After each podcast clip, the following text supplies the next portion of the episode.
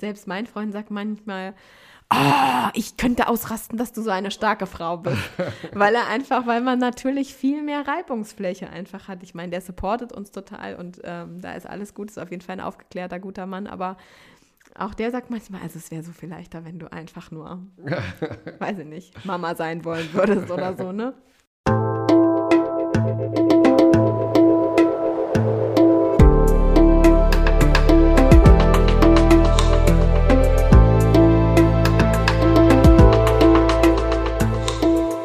Willkommen bei dir, der Seven Mind Podcast mit Impulsen für ein gutes Leben. Für alle, die mehr Achtsamkeit und Gelassenheit in ihren Alltag bringen möchten. Okay, Teil Nummer zwei. Gerade im ersten Teil haben wir dich schon ein bisschen genauer kennengelernt. Ja. So, du hast sieben Fragen beantwortet mhm. und wir haben über Außerirdische geredet, wir haben über Frauenthemen ganz viel schon geredet oder auch über gesellschaftliche Themen, die irgendwas mit Frau und Mann zu tun mhm. haben und auch schon ein bisschen über Edition F. Und die letzte Frage von den sieben Fragen, die du gerade beantwortet hast, war, war es denn eigentlich nur ein Schicksal oder Zufall, dass du damals Nora kennengelernt hast und dass ihr dann dadurch Edition F gegründet habt? Großes Fragezeichen. Aber vielleicht kannst du noch mal ein bisschen erzählen für alle, die Edition F schon kennen oder noch nicht kennen, wie ging das los? Ich glaube nämlich 2013 gab es die Idee, 2014 mhm. die Gründung. Vielleicht kannst du uns, Entschuldigt. wenn wir jetzt in Höhle der Löwen wären, einmal durch die Zahlen führen. Nein, nein, du musst keine Zahlen sagen. durch die Zahlen? Aber vielleicht einmal die Geschichte erzählen von Edition F. Ja, naja, die Geschichte von Edition F ist, dass ähm, aus meiner Perspektive, also ich habe ja lange vorher bei Scholz und Friends gearbeitet, bei einer ähm, Agentur im, äh, im PR- und Strategiebereich. Und ähm, dann irgendwann äh, bin ich an den Punkt gekommen, dass ich gedacht habe, ich will noch mal was anderes machen. Und tatsächlich, da kann man sich wieder fragen, Zufall oder Schicksal oder einfach eine rationale Entscheidung, ähm, stand für mich, dass ich mich beruflich verändern möchte. Mhm. Ähm, ich hatte ja noch mal ein Aufbaustudium in New York gemacht, ähm, Arts Administration. Ich wollte eigentlich immer in die Museenlandschaft, also in die Kunstwelt. Ich habe ja auch Theaterwissenschaft studiert und so. Ich bin also kein BWLer. Ähm, und es gab dann tatsächlich auch ein Angebot von einem ganz tollen Haus hier in Berlin und da auch das Marketing zu leiten und auch von einem regelmäßigen Festival und so weiter. Allerdings unterirdisch bezahlt, also wirklich so unterirdisch, dass ich echt so gesagt habe, okay, ich bin gerade umgezogen, ich kann direkt wieder ausziehen. ähm, also es war wirklich richtig unterirdisch bezahlt. Ähm, was ich auch höchst dramatisch finde, weil Kunst und Kultur so wahnsinnig wichtig ist für unsere Gesellschaft und dann einfach diese Karrierewege da so dermaßen äh, limitierend sind, dass es wirklich hochfrustrierend ist. Mhm. Ähm, und parallel äh, hatte ich eben mit Nora gesprochen, die einen Job gepostet hat äh, und die dann meinte so, ah, naja, vielleicht nicht der Job, aber wir suchen auch gerade jemanden, der bei uns die Kommunikation und das Marketing aufbaut. Willst du nicht mal mit meinem Chef sprechen? Das war damals der Chef äh, von Gründerszene und mit dem habe ich dann gesprochen und dann hat es nicht lange gedauert und dann habe ich da angefangen, im Januar 2013 zu arbeiten. Nora war da Redaktionsleiterin ähm, wie gesagt, wir kannten uns halt vorher schon über eine gemeinsame Freundin. Und dann haben wir da ein halbes Jahr zusammengearbeitet. Und Gründerszene hatte da eine Finanzierungsrunde aufgenommen. Und ehrlicherweise, wie das ganz oft in der Startup-Welt ist, dann investiert man, dann holt man super viele Leute. Und dann merkt man irgendwie hoch, die Umsätze mhm. sind gar nicht so gekommen. Und ein halbes Jahr später guckt man, wo alle Verträge quasi, die in der Probezeit sind, auslaufen, mhm. dass man die Leute wieder rausnimmt, plus weitere Leute. Und so war das bei Gründerszene auch, da war auch ich mit drunter ich war da nicht so mega traurig, weil ich ehrlich gesagt sagen muss, dass das gar nicht mein richtiges Zuhause war beruflich. Also das war gut von, als Schritt von Scholz und Friends aus der Agenturwelt raus, aber ich wusste, dass das nicht der richtige langfristige Schritt war. Und Nora war auch an einem Punkt, es kam ein neuer Chefredakteur, wo sie gesagt hat, okay, eigentlich habe ich hier schon ganz schön viel erreicht. Ich will nicht sagen, dass ich nicht noch mehr lernen kann, aber vielleicht ist es auch für mich Zeit, was Neues zu machen. Und sie hatte eh schon mal über eine Frau, irgendwas für Frauen medial nachgedacht und ähm, wir saßen dann unten vorm Büro auf der Torstraße. Da gab es damals noch an der Ecke ähm, Gartenstraße einen Italiener, der heißt äh, Spaghetti Western. Und da stand halt immer eine Bank davor. Und da haben wir uns dann hingesetzt und so mal lose darüber geredet. Das war wirklich das allererste Mal. Und ich meine, ich hatte ja dann eh noch keine neue Idee, was ich machen will. Da habe ich irgendwie zu Nora gesagt, naja, also wenn du willst, ich kann das auch mit dir machen. Und ähm, dann haben wir angefangen, ein bisschen konkreter zu reden. Und das war damals im Juni, Juli irgendwie. Und dann hatten wir noch mal eine Pause, weil wir zu einer Freundin, nämlich der, die uns äh, auch verbunden hat miteinander, mhm. nach Israel gefahren sind. Die ist dahin ausgewandert ähm, und geheiratet hat. Und ähm, da haben wir aber allen schon so davon erzählt, dass wir das jetzt machen. Das stand noch gar nicht fest, aber haben wir einfach schon mal erzählt. haben auch schon mal so ein paar Namensideen fallen lassen, weil Edition F war wirklich einer der ersten Namen. Mhm. Was wäre ähm, so eine ähm. Alternative gewesen? Oh, wir hatten vorher auch so kitschige Namen. Also so oh, Rebelette oder sowas, Rebel, irgendwas, sowas in Aha. so eine Richtung und so. Und wir waren, sind sehr froh, dass wir uns für so ein sehr, am Ende doch, es passt zu uns beiden und es passt auch viel mehr zu der Zielgruppe. So ein, ist ja eigentlich eher ein nüchterner Name, der irgendwie subtil mhm. ähm, quasi so ein bisschen andeutet, worum es gehen kann, ohne sich so abzunutzen und so girly irgendwie zu sein und so, weil das sind wir nicht und das ist auch Edition F nicht und das finde ich eigentlich ganz gut. Ja, ich finde ähm. auch, da steckt dieses schlau Versprechen so ein bisschen drin. Also, ihr heißt ja nicht Julia oder irgendwie ja. sowas. Also Edition F, da muss man erstmal kurz nachdenken, so, äh, was könnte das bedeuten? Und Edition, so, da steckt irgendwie schon, finde ich, viel Potenzial drin, dass da Qualitätsjournalismus ein bisschen drin vorkommt und eben nicht die Ananas-Diät. Ja, witzigerweise, also äh, mir ist ja dieser Name eingefallen und ehrlicherweise manchmal ist es so, da überlegt man gar nicht so, sondern irgendwie taucht auf einmal irgendein Begriff oder ein Name quasi auf im Kopf. So mhm. war das jetzt mit der Female Future Force auch. Da ist es eher Nora eingefallen. Ähm, manchmal ist es dann einfach so, ne? Da ist irgendwas da und dann fühlt sich das auf einmal so vertraut an, ohne dass man das jetzt immer so super. Ich, Markenstrategen machen das natürlich anders. Mhm. Die gehen dann da mit Brainstormings ran und so. Und wir haben das auch gemacht, aber da kam halt nur Schrott. Und manchmal schläft man und wacht auf und denkt, oh, das ist doch eigentlich ganz gut. Mhm. Und so war's. Naja, auf jeden Fall ähm, hat es nicht lange gedauert. Also von ersten Gespräch bis ersten Tag quasi dann im Homeoffice, weil da saßen wir am Anfang immer im Wechsel bei Nora und bei mir. Vergingen so zweieinhalb Monate. Mhm. Aber die haben wir eigentlich nur für Sommerferien genutzt. Was auch gut war, weil man dann natürlich ganz schön reinhauen musste. Ne? Also dann war wirklich so klassisch, wir schreiben nochmal einen Businessplan und wir sprechen mit Investoren und wir suchen äh, einen Entwickler, der das mit uns machen kann, beziehungsweise zwei Entwickler, weil man braucht ja auch noch einen Frontendler und einen Designer. Und das war schon, äh, da ging es echt dann ziemlich Schlag auf Schlag.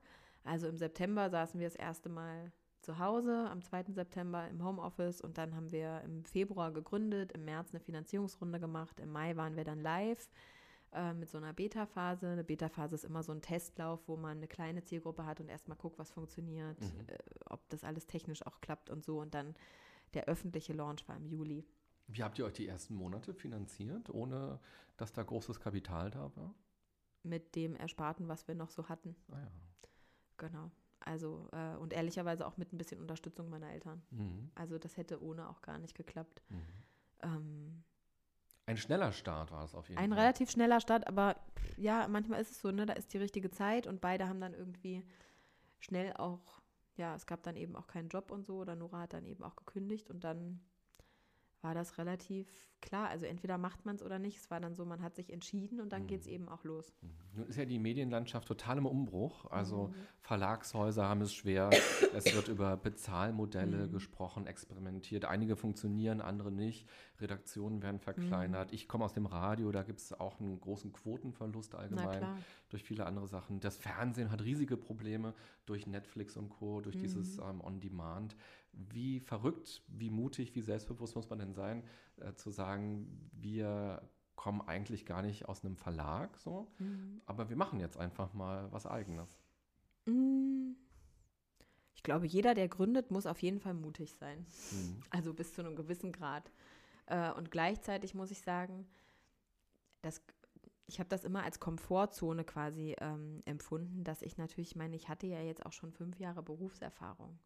Und ich hatte jetzt nicht ein super mini kleines Netzwerk. Und mit jedem Monat mehr Gründung hast du noch ein besseres Netzwerk und hast du noch mehr dazugelernt. Also am Ende ist ja die Fallhöhe gar nicht so hoch, weil in so einen klassischen Job wieder zurückzugehen, ist vielleicht gerade jetzt mit Perspektive nach fünf Jahren Gründung und Selbstständigkeit und viel Freiheit zum Entscheiden, mhm. vielleicht emotional eine echte Hürde, aber vielleicht nicht unbedingt praktisch. Ne? Also wenn es nur ums Geld verdienen ginge, würde ich wahrscheinlich relativ schnell auch irgendwo einen Job finden können, mhm. mit dem ich gut meine Familie finanzieren mhm. kann. Ähm, insofern ist die Fallhöhe gar nicht so hoch. Das muss man sich als Gründer irgendwie immer sagen. Deswegen ist Ausprobieren total richtig und vielleicht gar nicht so mutig, wie man von außen immer denkt. Ähm, und dann, äh, jetzt habe ich die Frage fast ein bisschen vergessen. Wie es bei euch losging so, und losging. wo ihr jetzt seid. Genau. Ähm, und ja, es war, also wie gesagt, es war halt ein schneller Start und natürlich, es gab wahnsinnig viele Höhen und Tiefen. Ne? Also die erste Runde, die wir, Finanzierungsrunde, die wir aufgenommen haben, war das Geld eigentlich nicht genug. Dann hatten wir ein Team, dann musste man gucken, ob man da alle halten kann. Das hat dann nicht alles hundertprozentig funktioniert. Dann ist man wieder ein bisschen kleiner geworden. Dann gab es ein Crowd-Investing sozusagen. Ähm, dann nochmal eine, eine nächste Runde.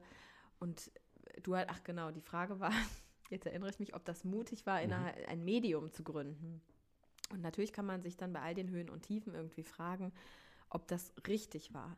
Ich glaube, die Chance, dass eine Branche komplett im Umbruch ist, ist eigentlich ähm, eine wahnsinnig tolle Chance und äh, eine gute Gelegenheit, um eben genau in diesem Bereich zu gründen. Erstens haben wir das Selbstvertrauen gehabt, dass es für Frauen wie uns am Ende tatsächlich noch an einem Medientitel fehlt. Mhm. Und das hat, hat, sich ja tatsächlich auch als wahr irgendwie bewiesen.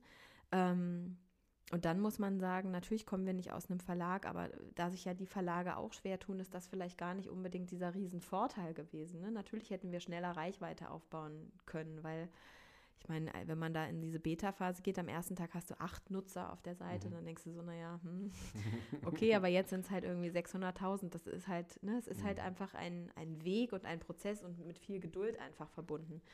Ähm,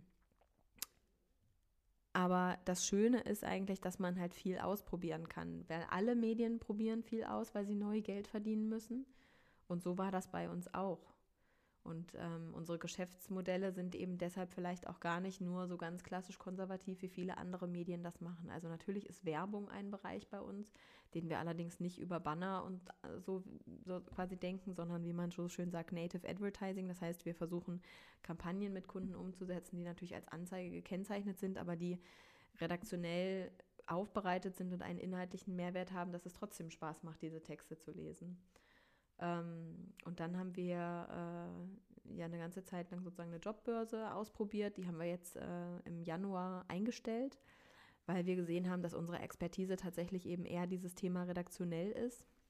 Und wir auch Unternehmen jetzt eher redaktionelle Herangehensweise an Stellenanzeigen, an Employer Branding und so weiter anbieten. Einfach weil wir sagen, wir haben eine tolle Plattform, wir haben tolle Frauen, die bei uns regelmäßig sind, aber die wollen eh nicht einfach nur einen Job sehen, sondern die mhm. wollen Unternehmen kennenlernen. Also bieten wir Unternehmen eher Formate an, die kampagnenhaft sind, wo sie sich mal präsentieren können. Und dann haben Leute entweder Bock, da mal zu gucken, was haben die eigentlich gerade für offene Stellen oder eben nicht. Also so dieses klassische Ding, wie man das vielleicht auch bei Stepstone und Co hat, das passt einfach nicht richtig zu uns. Und im letzten Jahr ähm, haben wir dann die Female Future Force gestartet. Also ich meine, jeder Unternehmer sucht ja immer nach irgendwas skalierbarem und wir haben gar nicht so richtig damit gerechnet, aber wir haben halt gedacht, okay, ähm, wir haben Webinare gemacht, Frauen wollen immer irgendwie dazulernen. Die Webinare sind aber auf Dauer eigentlich ein bisschen zu klein gedacht. Lasst uns doch mal ein digitales Coaching-Programm ausdenken, wo wir Frauen ganz viele unterschiedliche ähm, Themen und Inspirationen mitgeben können, von Selbstvertrauen über was ist eigentlich deine Vision für dich, bis hin zu ganzen Marketingbereich, äh, Führungsskills äh, und so weiter. Ähm, und dieser, diese Idee ist quasi so total gut mhm. aufgegangen und es ist eben nicht mehr nur jetzt zahlt man einen Mitgliedsbeitrag quasi, damit man an dem Coaching teilnehmen kann, sondern daraus ist so wahnsinnig viel mehr entstanden, dass Frauen sich richtig abgeholt fühlen, dass sie viel stärker als Gruppe auch zusammenhalten, weil sie eine lokale Gruppe gegründet haben. In über 45 Städten in Deutschland gibt es Gruppen, die sich regelmäßig treffen und die ähm, daraus ein starkes persönliches Netzwerk für sich gemacht haben. Es gibt inzwischen voll viele Geschichten von Frauen, die sagen, es hat mich so inspiriert, es hat mich angetrieben, ich habe meinen Job gekündigt, ich habe mich selbstständig gemacht, ich habe äh, mit meinem Chef gesprochen über Gehalt oder wie auch mhm. immer. Ähm, und das finde ich total toll. Mhm. Also man findet ja auf eurer Seite sowieso nicht die News so gerade, so nee. tagesaktuell. Mhm. Klar, da geht es dann auch um sowas wie dieses Frauenarzt-Thema, ähm, was wir vorhin kurz besprochen mhm. haben, ähm, dass es da gesetzliche Veränderungen gibt oder Entscheidungen ja. gibt. So. Aber es geht ja vielmehr tatsächlich um den Business-Bereich, wobei ich habe auch was von einer App gelesen, einer Dating-App, ähm, Once, mhm. die auf eine verrückte Art und Weise funktioniert. Ähm, aber eigentlich ist dieser Netzwerkgedanke sehr stark bei euch. Und das ist mhm. am Ende eben auch irgendwie die Monetarisierung, die da drin steckt, dass ihr das nutzt, was ihr bekommt an Feedback von Usern oder ja. eben auch aus der mhm. Gruppe. Das stimmt. Ähm, und wie, also klar, wir haben ja ein relativ kleines Redaktionsteam. Ne? Wir sind vier, viereinhalb sozusagen mit Praktikantin. Ähm, viereinhalb Personen, da kann man nicht News-Business machen. Mhm. Da müsste man einen richtigen News-Desk einfach mhm. haben. Und natürlich nehmen wir trotzdem aktuelle Themen mit auf, aber wir werden die immer eher sozusagen im Hintergrund und mit einer starken Perspektive oder mit einer Meinung quasi einordnen. Mhm. Also dann kriegen wir eher ein Video-Statement von unserer Chefredakteurin hin und die erklärt, warum sie findet, dass dieser Paragraph abgeschafft gehört mhm. oder so.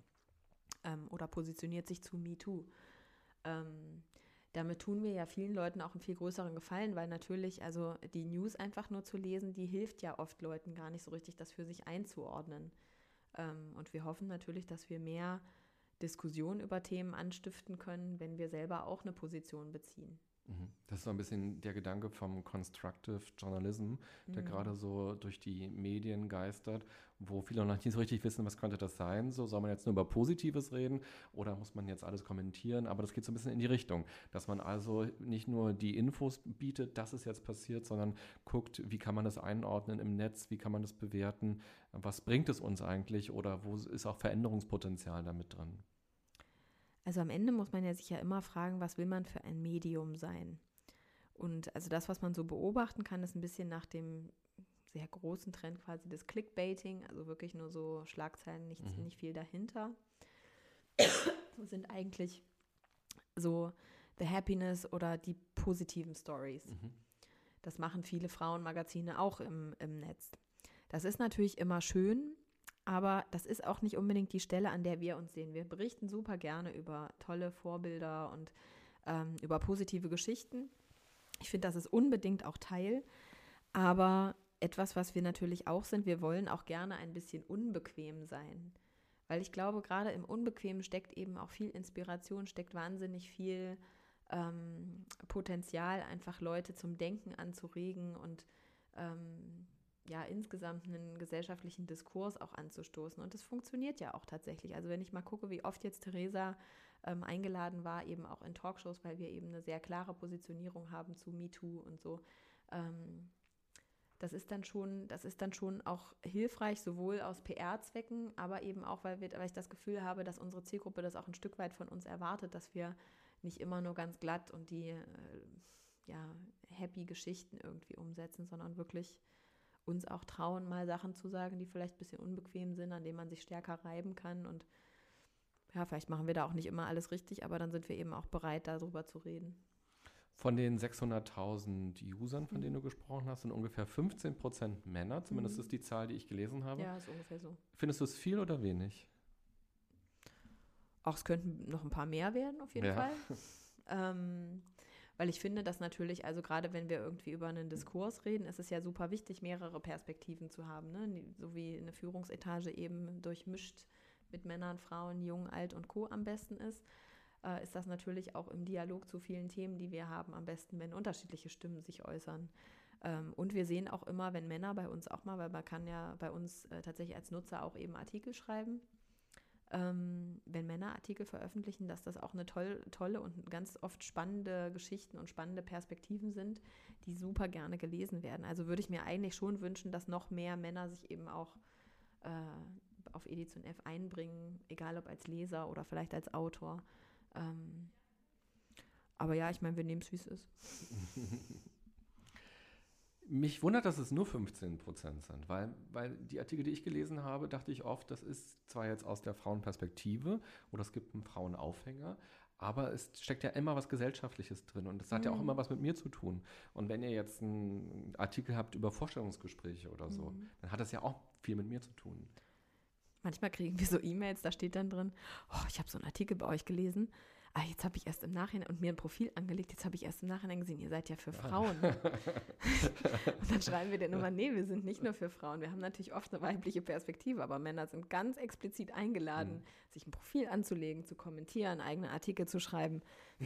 das ist wirklich so witzig, wie die sich da manchmal so erschrecken und mhm. fast sich entschuldigen dafür, dass sie jetzt auch Teil von Edition F waren. Also das ist echt ganz amüsant, weil das ist natürlich mein ähm, wir richten uns an die gesamte Gesellschaft mhm. mit allen äh, Geschlechtern und allen äh, ja, Hintergründen und so weiter. Also ähm, die Vielfalt macht's.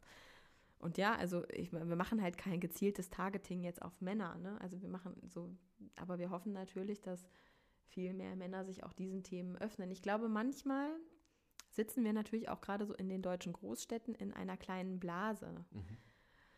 Ähm, und das entspricht vielleicht den 15 Prozent, mhm. weil ich sowohl in meinem erweiterten Freundes- oder Bekanntenkreis als eben auch, sagen wir mal, äh, noch deutlich darüber hinaus sehe, dass es schon auch ein sehr konservatives Lager in Deutschland gibt. Ne? Es gibt auch Leute, die nach wie vor bestimmte Rollenverteilungen total gut finden. Es gibt wahnsinnig viele Paare, die ähm, das einfach immer noch trennen und der Mann macht Karriere oder manchmal wünschen sich vielleicht der Männer auch ein Stück weit die heile Welt von früher, als die Frau noch am Herd stand, mhm. zurück. Es war sehr viel einfacher und bequemer.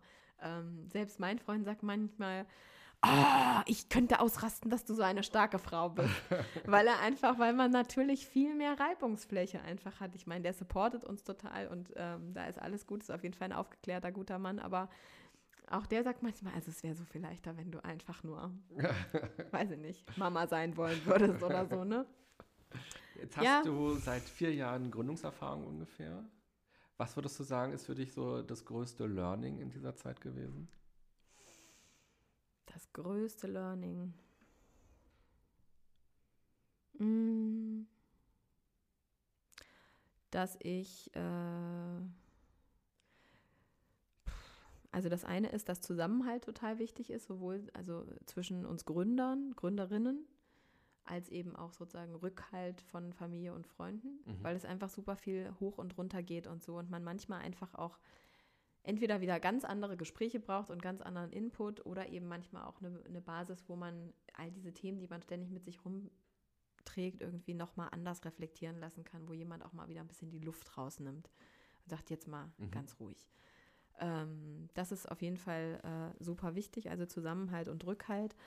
Ähm, und für mich ganz persönlich, ähm, dass Vereinbarkeit anstrengend ist, aber dass es sich in jedem Fall lohnt und ähm, das vielleicht tatsächlich auch so das Learning der letzten anderthalb Jahre oder der letzten zwei Jahre, wenn man die Schwangerschaft noch mitnimmt, ähm, dass auch ich das Thema New Work anders denke und nochmal ähm, mit einem geschärfteren Blick für unterschiedliche Lebenssituationen und ähm, ja, Lebenspläne irgendwie für mich mm, klarer gekriegt habe. Also natürlich haben wir schon immer geguckt, ich meine, Theresa ist äh, schwanger geworden oder gewesen, ähm, als sie bei uns angefangen hat. Ähm, also ein halbes Jahr sozusagen nach Start hat sie, das, hat sie ihr Kind bekommen und war dann erstmal ein halbes Jahr raus wieder als Chefredakteurin. Natürlich war das schon für so einen Start auf jeden Fall eine große Herausforderung.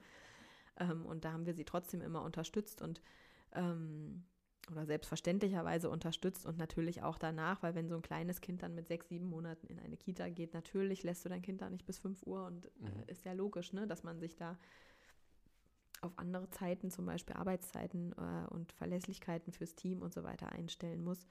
Ähm, wir hatten aber auch schon andere persönliche tragische Fälle, wo Leute dann ausgefallen sind, einfach weil sich in ihrem Leben was äh, stark verändert hat.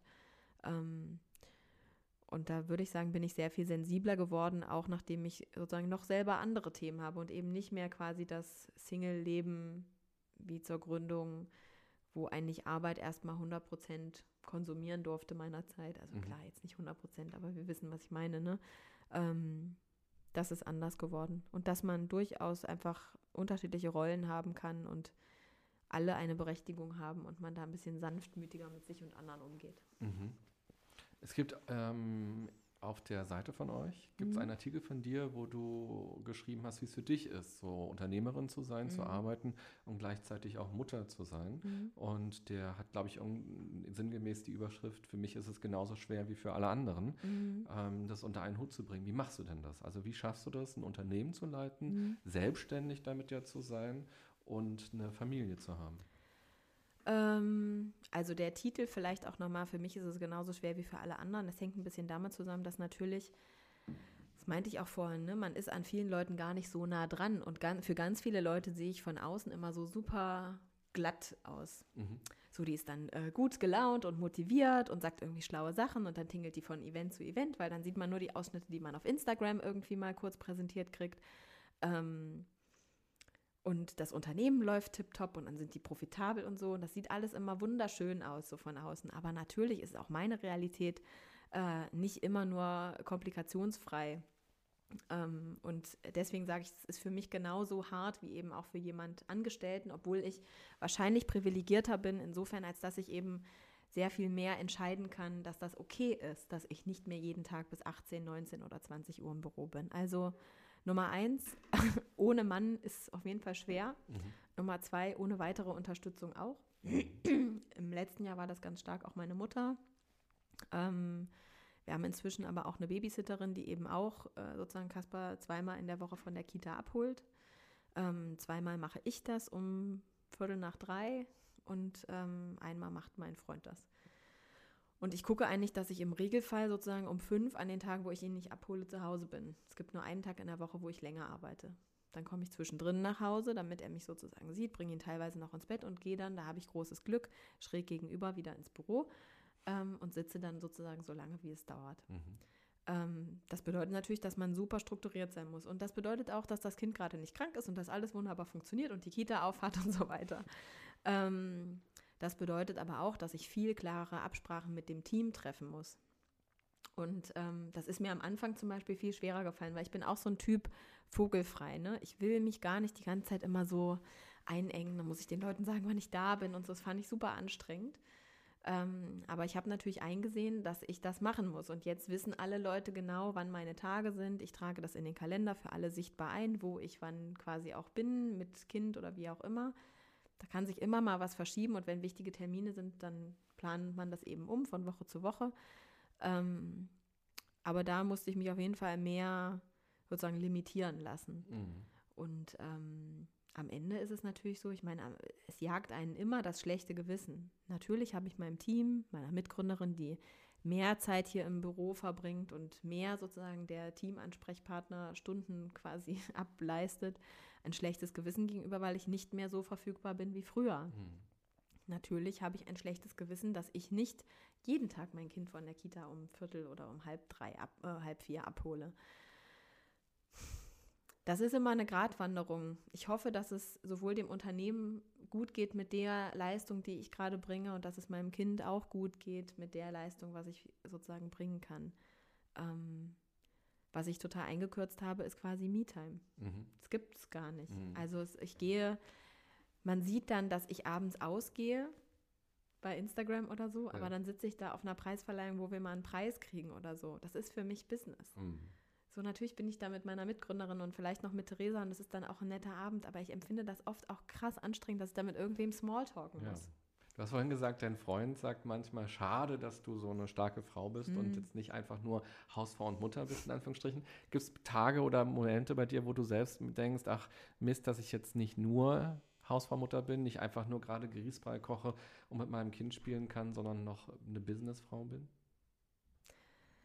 Ach, ehrlich gesagt, eigentlich nicht. Also es gibt natürlich Tage, wo man so denkt, oh Mann, ey, ich wünschte, ich könnte jetzt mal zwei Monate Pause machen und einfach, also gerade, ne, ich bin irgendwie, habe ich äh, dir ja eben schon erzählt, seit vier Monaten irgendwie erkältet. Das liegt natürlich daran, dass ich jetzt das erste Mal die Winter-Kita-Keime abkriege und mit wenig Schlaf die nicht so gut wieder loswerde. Ähm, klar gibt es da manchmal so einen Tag, wo ich so denke, oh, es wäre schon toll, wenn ich auch mal ein bisschen mehr Pause hätte und dann vielleicht so einen Vormittag, wo das Kind in der Kita ist, einfach mal schlafen kann, mhm. mich dem Haushalt widmen kann und halt Shopping ganzen, Queen gucken. Ja, das wäre nicht, das wäre echt, nee, also das ist so witzig. Wir hatten jetzt lange keinen Fernseher, jetzt haben wir einen mal wieder gekauft. Ach, das Ding ist immer aus, das steht sogar in einem Schrank drin.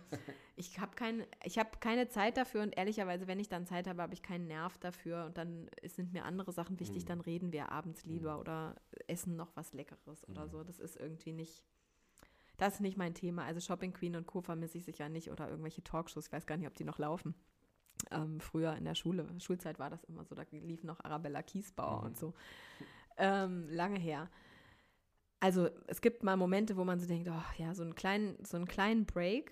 Aber auf der anderen Seite äh, gibt es das natürlich auch. Manchmal gibt es Tage, da würde ich mir wünschen, da hat man gerade so einen Lauf hier im Büro. Mhm.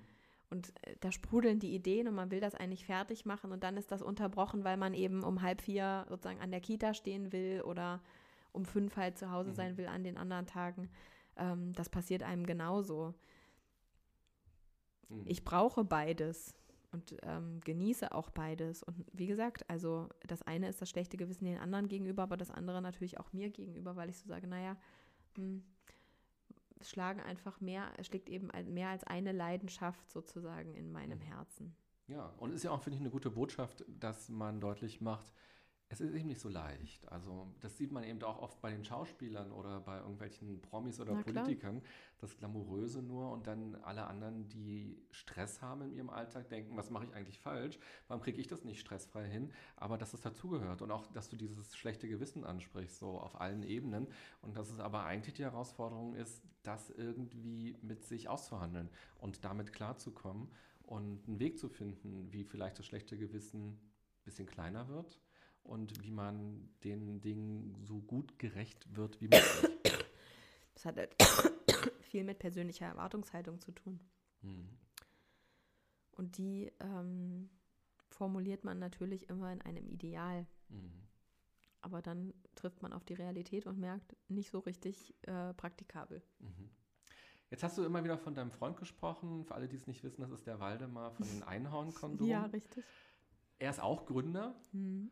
Würdest du sagen, gerade weil du ja von ihm auch viel weißt über seine Gründung, also du weißt viel über seine Gründung ja. und ähm, wie er als Gründer ist und was ihm so widerfährt, wie Leute auf ihn reagieren, wie auf das Business reagiert wird. Würdest du sagen, dass Frauen es als Gründer schwerer haben als Männer oder ist das Quatsch?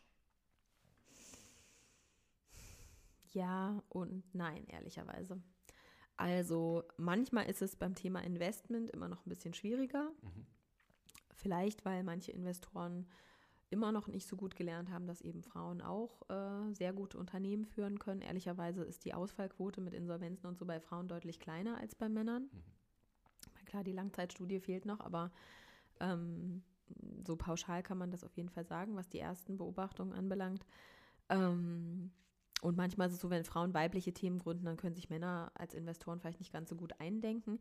Auf der anderen Seite haben Frauen zum Beispiel, was so PR-Aufschlag anbelangt, oftmals noch einen Bonus, ne? weil natürlich sozusagen das Augenmerk auf einer weiblichen Gründerin oft ein bisschen mhm. äh, größer ist und irgendwie präsenter als jetzt auf männlichen Gründern, von denen es halt super viele gibt. Mhm. Ähm, also es hat so seine Vor- und Nachteile. Ähm, am Ende muss man sagen, ich wir haben immer Support gekriegt von weiblichen und auch von männlichen Gründern. Der Zusammenhalt innerhalb der Gründerszene selbst ist eigentlich echt ganz gut. Also wenn man Feedback will und so, dann äh, kann man das auch kriegen. Mhm. Und sind Geldgeber auch eher Männer? Ja, das kennt man ja. Also es gibt relativ wenige weibliche Investoren. Mhm. Also wenn man so die Höhle der Löwen guckt, da gibt es Judith Williams und es gibt ähm, Dagmar Wörl, mhm. ähm, die beide auch immer investieren. Naja gut, also jetzt muss man ehrlicherweise sagen, ne, so bei so einer TV-Sendung wie Höhle der Löwen, naja klar, die achten da so auf ihre Gender Diversity. Ja. Das ist aber nicht das echte Leben. Ja. Hm. Das Thema Selbstvertrauen würde ich gerne noch mit ansprechen wollen. Du hast immer zwischendurch auch so ein bisschen schon das Wort mal einfließen lassen. Selbstvertrauen als Frau, Selbstvertrauen als Gründerin. Ähm, als du gestartet bist, mhm. würdest du sagen, da gab es schon sehr, sehr viel Selbstvertrauen oder ist durch die Gründung auch bei dir viel Selbstvertrauen entstanden? Ähm. hm. Also ich finde, das Wort Selbstvertrauen ähm, muss man vielleicht sogar noch mal ein bisschen aufweiten. Mhm. Also das eine ist Selbstvertrauen, das Vertrauen auf sich selbst das habe ich, also das Vertrauen zu mir selbst und auf mich sozusagen, das hatte ich eigentlich schon immer. Ne? Also ich äh, weiß sozusagen um meine Schwächen und um meine Stärken und das beinhaltet für mich Selbstvertrauen. Mhm. Dann gibt es natürlich Selbstbewusstsein und Selbstwertgefühl. Deshalb würde ich das nochmal so ein bisschen aufsplitten. Ähm, Gerade das Thema Selbstbewusstsein ist sicherlich ein Stück weit auch gewachsen, sozusagen mit dem Gründen. Das hängt einfach damit zusammen, dass ich natürlich viel stärker so ähm, in Situationen geschubst worden bin, die vielleicht eigentlich für mich ein bisschen unbequem waren, sowas wie mhm. auf Bühnen stehen, Vorträge halten, ähm, vielleicht auch irgendwo auf einem Event zu sein, wo Leute einfach immer auf einen zukommen, was jetzt früher nicht unbedingt so war. Ähm, da ist das ein Stück weit gewachsen. Ich muss aber sagen, ich bin grundsätzlich eigentlich eher, das merkt man mir halt nicht so an, weil das eben auch eine gewisse Rolle ist, die man sich dann angeeignet hat. Ähm, eigentlich eher ein schüchterner Typ. Ähm, und das ist dann manchmal auch eine große Überwindung sozusagen, dann so selbstbewusst zu sein und da irgendwie auf die Bühne zu gehen. Und das hat dann ganz viel damit zu tun, dass man äh, wirklich einfach auch guckt, dass man für sich so eine Art Rollenverständnis hat. Ich finde immer so witzig, dass äh, Beyoncé zum Beispiel sagt, sie geht, ihre Bühnenpersona ist irgendwie Sasha Fierce. Mhm. Und das finde ich, äh, find ich ganz schlau, weil ich habe dafür keinen Namen, aber ich habe schon das Gefühl, es gibt bei mir einen großen Unterschied zwischen der Frau, die ich sozusagen nach draußen bin, die ich vielleicht auf Social Media bin, ähm, bis zu einem gewissen Grad und die, die ich dann auch zu Hause bin. Das ist alles eine Person, aber nicht jede Facette sozusagen spielt mhm. auf jedem Kanal und in jedem Kontext eine große Rolle. Mhm. Ja, Bühnenperson finde ich spannend. Es gibt ja im Englischen auch dieses Fake it till you feel it, also dass man erstmal eine Rolle annimmt bis man dann tatsächlich was spürt auch. Und wenn du sagst, du musst eine Rede halten und erstmal bist du gar nicht so die Person, die nach vorne geht und sagt, hey, hier bin ich, schaut mich alle an, ich erzähle euch jetzt was, sondern dass man das auch als Rolle wahrnimmt und sagt, obwohl ich vielleicht gerade Unsicherheit habe, dass man trotzdem diese Rolle annimmt und das macht und dann verändert sich ja auch viel. Mir macht das tatsächlich Spaß, aber also Und das ist vielleicht auch ganz, ganz schön oder auch für Leute, die selber das Gefühl haben, sie sind introvertiert oder ähm, eher schüchtern, dass das trotzdem gehen kann, ne? Mhm. dass man trotzdem auf so einer Bühne stehen kann und Leute mit Leidenschaft überzeugen kann oder von etwas begeistern kann. Ähm, das finde ich eigentlich auch, äh, finde ich tatsächlich sogar ganz hilfreich, das sozusagen auch als Erfahrung weiterzugeben, weil dann Leute, die introvertiert sind oder eben schüchtern sind, gar nicht denken müssen, für mich ist zum Beispiel das Gründen nichts mhm. oder so, sondern mhm. Eigentlich kann man sich alles auch so weit aneignen oder sich auch ein Stück weit selber ähm, dahin entwickeln mhm. und muss aber gar nichts von seiner eigentlichen Persönlichkeit aufgeben. Mhm. Und man wächst dadurch ja. Das ist diese Na, Komfortzone, klar. von der du gesprochen hast, dass man tatsächlich sich, sich dadurch ja, weiterentwickelt. Mhm. Was würdest du den Leuten raten, die gerade zuhören, egal ob Männer oder Frauen, und die sagen, ich habe da eine Idee, ich würde gerne gründen wollen, aber ich traue mich nicht, weil irgendwie ist es ja auch schön, jeden Monat, wenn man angestellt ist, Summe X sicher auf dem Konto zu haben. Hm. Naja, das eine ist natürlich, ähm, wenn dir wirklich die Sicherheit so wichtig ist, also frag dich, in erster Linie muss man sich fragen, was ist denn der eigene Wertekanon oder was ist, was ist mir tatsächlich essentiell wichtig im Leben? Und wenn meine erste Antwort ist Sicherheit, dann würde ich wahrscheinlich nicht gründen. Mhm. Ähm, wenn aber zum Beispiel sowas wie Selbstverwirklichung oder Kreativität oder ähm, ja, eben auch die eigene Komfortzone quasi mal ähm, auszuweiten, äh, da auch eine Rolle spielt. Ähm, und ein gewisses Selbstvertrauen darauf ist, dass man eben schon bestimmte Fähigkeiten hat, die dann, falls es nicht klappt, auch wieder in einem neuen Job äh, einzubringen sind, mm, dann würde ich durchaus gründen. Und dann äh, sagen ja ganz oft Gründer, ja, ich habe da so eine Idee, ich kann da aber nichts zu sagen, weil sonst klaut mir das jemand. Mhm. Das würde ich tendenziell nicht empfehlen. Ich würde immer empfehlen, redet mal mit Leuten darüber, weil ihr wollt ja auch eine Zielgruppe davon begeistern. Also sprecht mit Leuten, für die ihr die Idee machen wollt.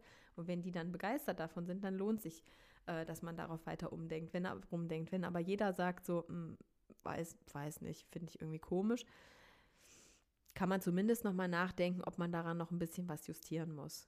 Ganz oft ist es so, wenn man sehr abstrakte Ideen hat und so, dass Leute sich nicht vorstellen können, was noch nicht existiert. Aber man merkt manchmal so eine Tendenz. Und da würde ich nur mit Vertrauten irgendwie drüber reden, die dann eben auch offen sagen können, kann ich mir vorstellen, kann ich mir nicht vorstellen.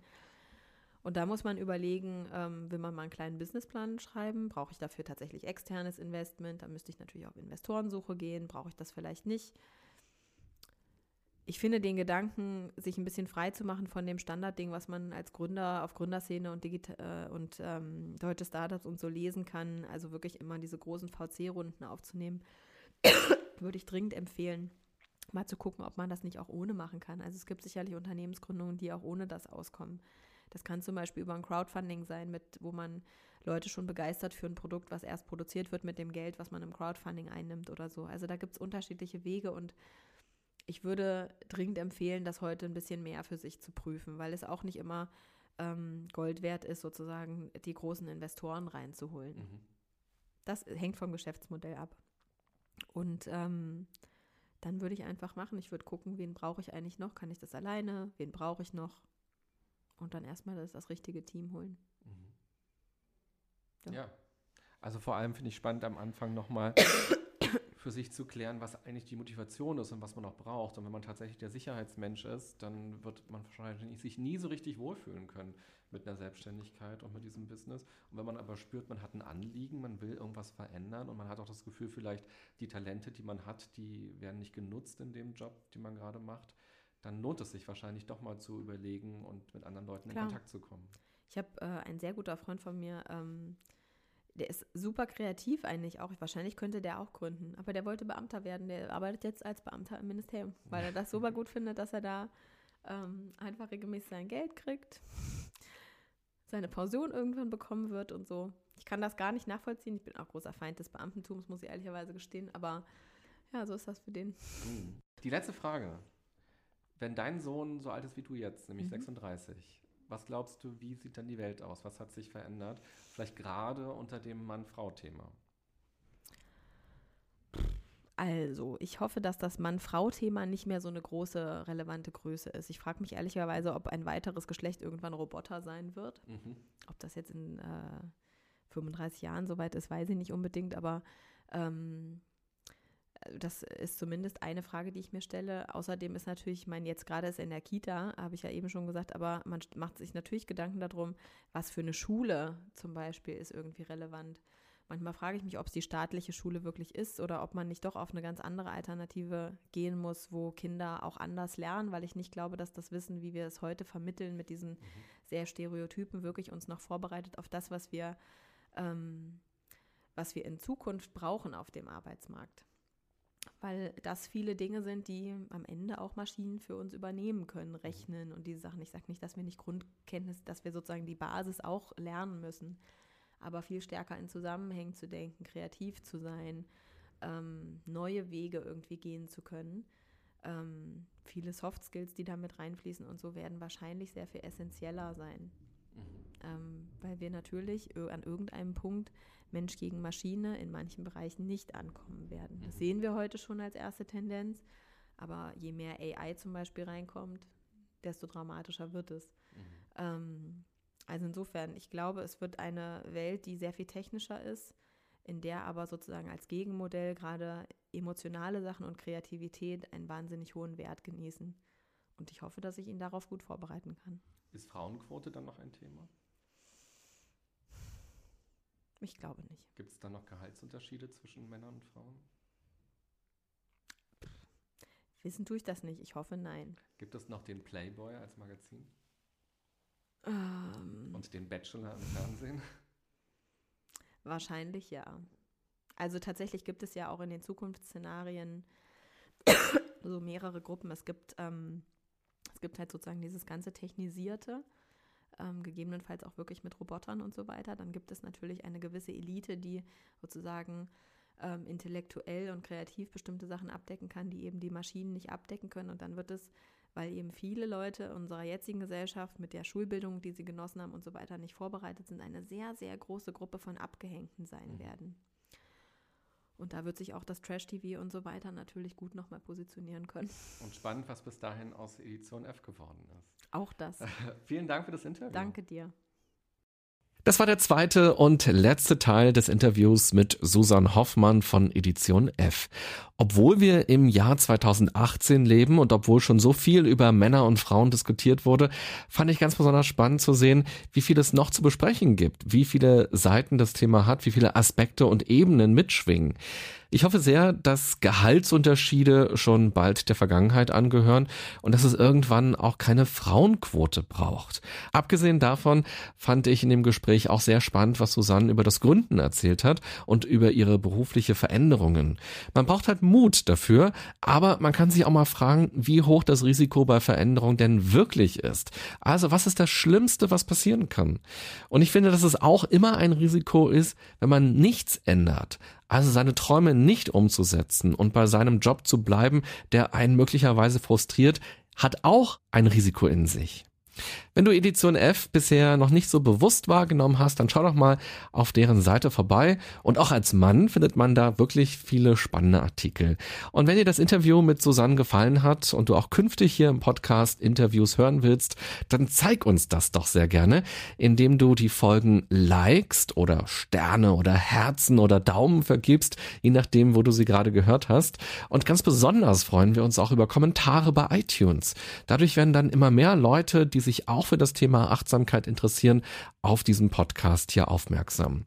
Ich danke dir fürs Zuhören und ich wünsche dir eine gute und achtsame Zeit. Bis bald. Bye bye.